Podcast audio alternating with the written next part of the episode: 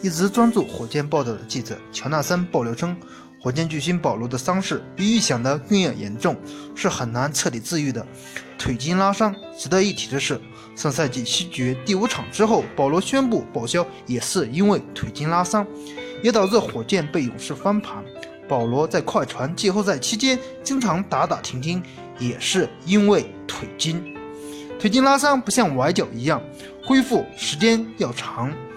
当篮球运动员超过三十三岁之后，他们经常遭遇这种伤病，次数也会更多。说白了，这就是一种运动的老年病，恢复时间可能是一个月，也可能更长。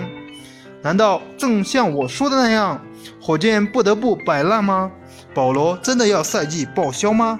你觉得保罗还能打几场？他的职业生涯还能持续多久？